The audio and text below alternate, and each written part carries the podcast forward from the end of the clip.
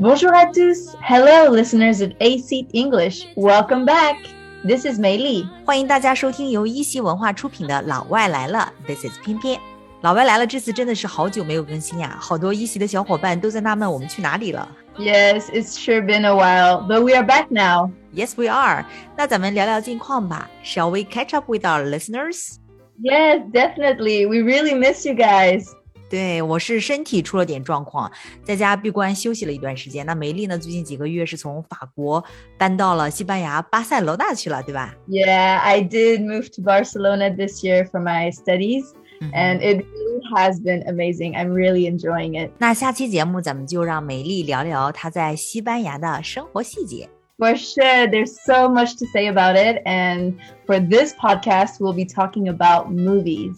嗯，因为寒假来了嘛，Winter break is coming。我们这一期节目呢，就要给大家推荐一些好看的外文电影。哎，梅莉，那咱们首先盘点一下二零二一年在英美国家最火的英文电影吧，The most popular English movies of 2021. Okay, so I came up with two movies. Some of you might have already seen it in, in the movie theater. It's called Spider Man No Way Home. Spider-Man No Way Home，翻译成汉语呢就是《蜘蛛侠：英雄无归》。 Exactly. And so this movie, it was quite popular because many of you guys know there are also previous Spider Man movies. So the genre is definitely action adventure. action adventure 就是动作冒险类的这种电影，这个呢是它的一个 genre 题材哈。 呃、w h o is the main character？谁是主演呀？ So the main character is the actor Tom Holland. 那这部电影它主要讲的是一件什么事儿呢？What is the summary of this movie？ So to summarize it briefly, this is a continued movie from the previous Spider Man where his identity is revealed. 嗯，首先这是一个 continued movie。Spider-Man 他的身份被暴露了，His identity was revealed。 Yes, it's so messy. And then Peter Parker, which is Spider Man's uh, actual name, um, his normal life is no longer separated from his Spider Man identity, which he has been hiding. 嗯，哎，这个很有意思哈，就是在这个电影当中呢，这个蜘蛛侠也要面临身份的困扰。然后呢， And so afterwards, he goes to Doctor Strange, which is a, another um, superhero, goes to him and asks for his help to have people actually forget his identity. 嗯，这个 Doctor Strange 叫做奇异博士。Yeah. And so then um, Spider-Man really like realizes that there are very high stakes and it is very dangerous. 这个 high stakes 指的是什么呢？ So high stakes, it's like taking risks. So there is a lot of risk. 嗯，就指很危险。那如果说什么东西很危险的时候呢，就可以说 it's dangerous，或者说 there are high stakes。 Yes, exactly. So afterwards, Peter Parker then goes on a new adventure where he discover what it truly means to be Spider-Man. 哎，最后它这个主题升华的超级好哈。蜘蛛侠呢，最后认识到 what it truly means to be Spider-Man，只是一个 metaphor，只是一个比喻哈。很多人都会这样吧，比如说有这个身份的焦虑啊，嗯、比如说有自己的使命，但是很想待在自己的这个 comfort zone 这个舒适圈里面，不想去面对更大的责任。但是其实当你决定 step outside of your comfort zone。 You grow，你就完成了英雄式的自我成长。 Yeah, that's very true. It can actually be applied into our own lives. Exactly，就每个人都能够就是投射到自己身上都可以哈。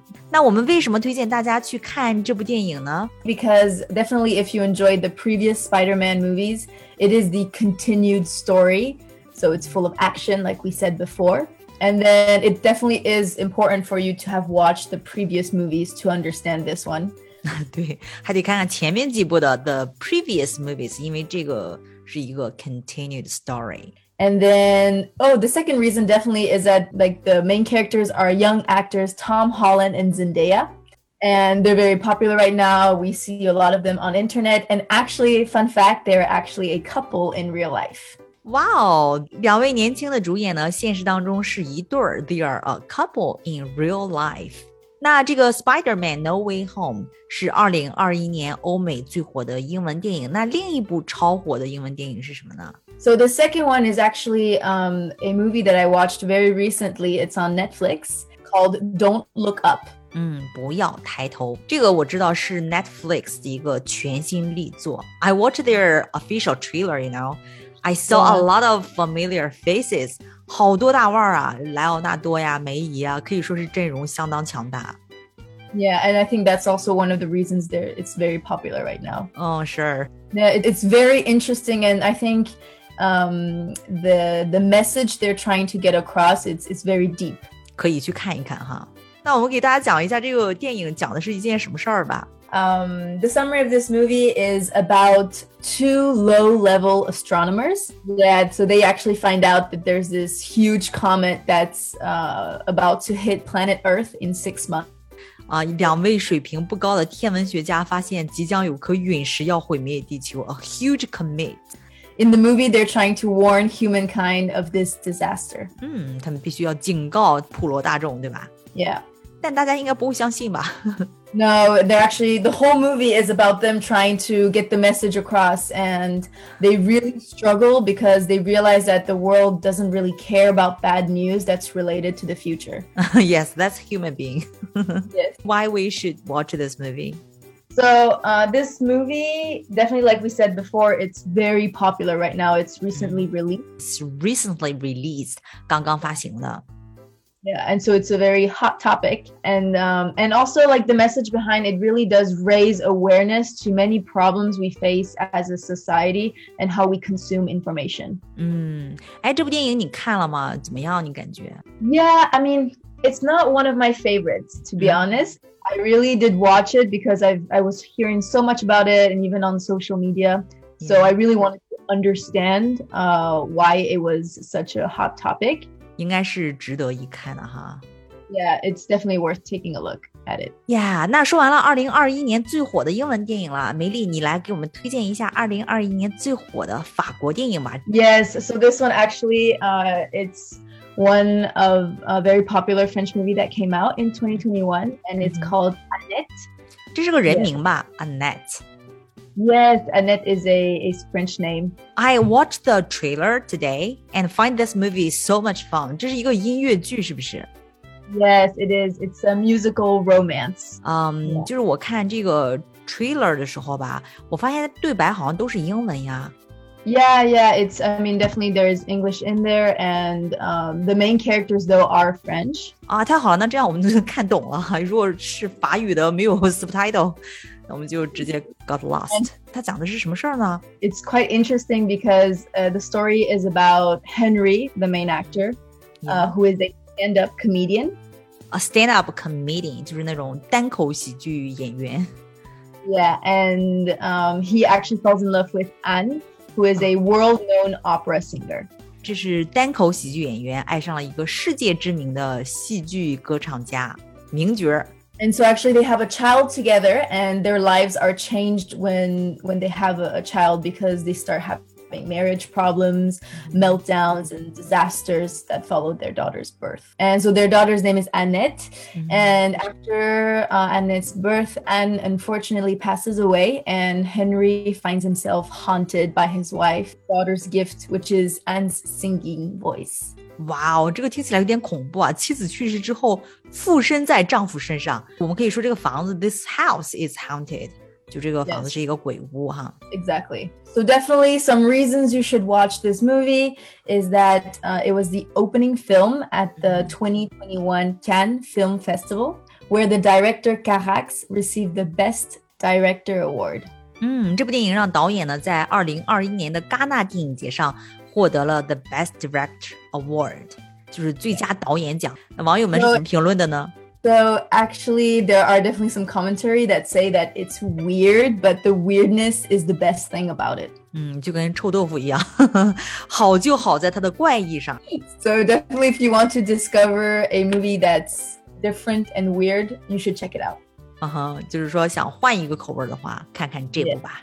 然后最后呢，我很好奇，梅丽有没有什么经典的英文电影是最喜欢的呢？呃、uh,，My favorite English classic movie is Forrest Gump。啊，《阿甘正传》，That is my favorite too 应该是很多人的 favorite 吧，应该是。Yeah, yeah。那我们如果给这个 Forrest Gump，如果给它归类的话，它的 genre，它的一个题材应该是 It would be mm, drama and romance. 嗯，drama and romance。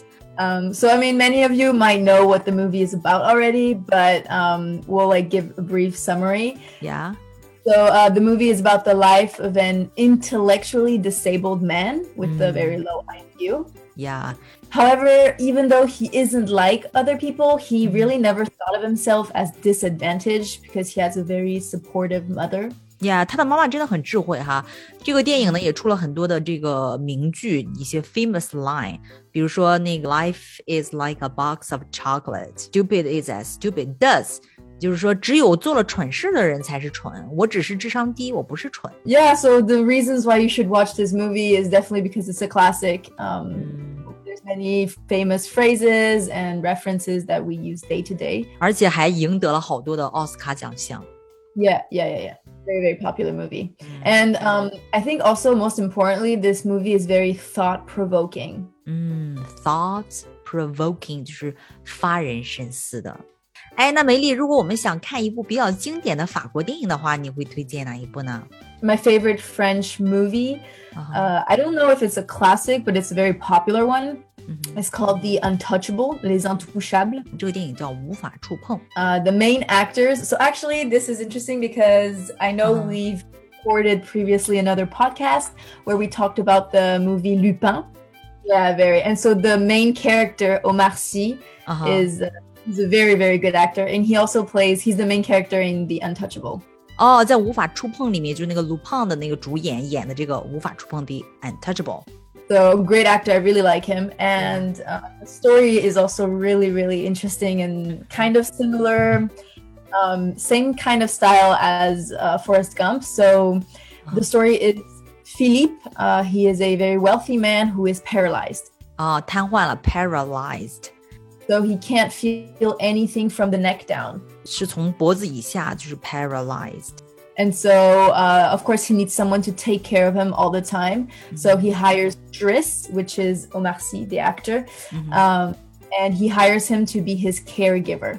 啊，caregiver 就是护工。 Driss is a street smart immigrant, and he has no idea how to be a caregiver. So he learns all the details uh, as he's working. 两个男人之间的故事哈。